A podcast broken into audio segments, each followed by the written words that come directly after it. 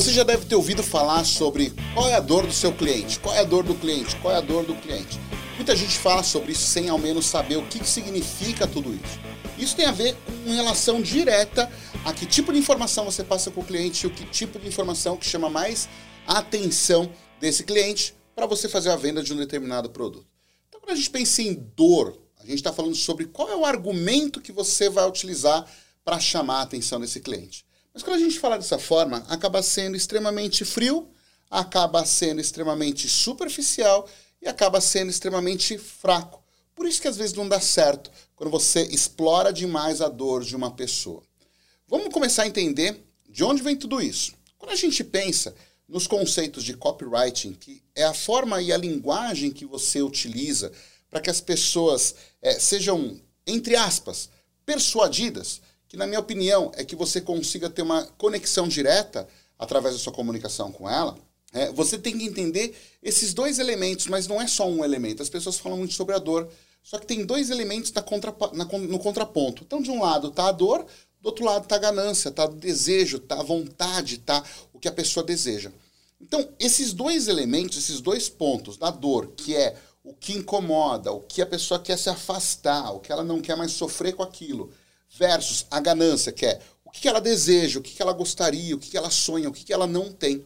Então, esses dois elementos, eles, eles fazem, além de um contraponto, você tem que entender qual é o que gera mais interesse do seu cliente, qual que gera mais força no seu cliente, mais impacto no seu cliente.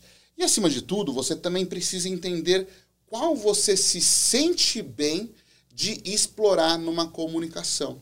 Então, vamos, por exemplo, pegar dor. Dor é aquilo que a pessoa está sentindo de negativo com ela, aquilo que incomoda ela, porque ela quer fugir dela. Então, quando a gente pensa num aspecto extremamente comum que as academias costumam utilizar, que tem a ver com emagrecimento. Você não precisa ficar batendo na tecla do emagrecimento com a pessoa. Isso não é dor, né? Isso é um estado. O que é a dor do emagrecimento? São as perdas que aquela pessoa tem por conta do acima do peso. Essa é a grande verdade. Então, é a forma com que ela não consegue caber numa roupa, é a maneira com que, de repente, ela não consegue ter a mesma vitalidade, é a forma com que ela não se sente bem. Então, os elementos que fazem com que a, a, o, o, excesso de peso causam nela a necessidade de emagrecimento, não é a dor o emagrecimento. A dor são os elementos né, que, geram, é, que geram fatores negativos nela.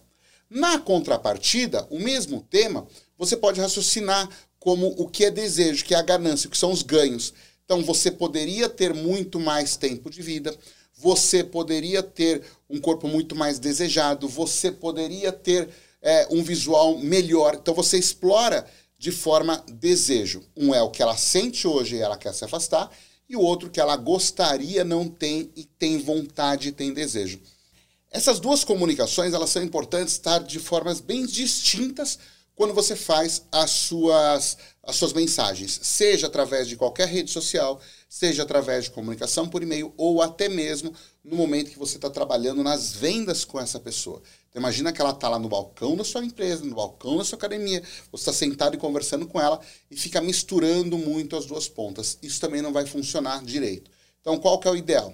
Escolha trabalhar com a ganância, o desejo, ou escolha trabalhar com a dor evita trabalhar com os dois argumentos com uma mesma pessoa no mesmo momento. Se por acaso você sentiu que a dor não funciona, tira da mesa, coloca a ganância e começa a trabalhar tudo novamente. Então, se você separar esses dois argumentos, você vai começar a ter uma resposta muito mais positiva e de forma muito mais assertiva com cada um dos seus clientes. Então, dessa forma, você vai conseguir atrair muito mais clientes pagantes para o seu negócio e gerando muito mais lucro para você.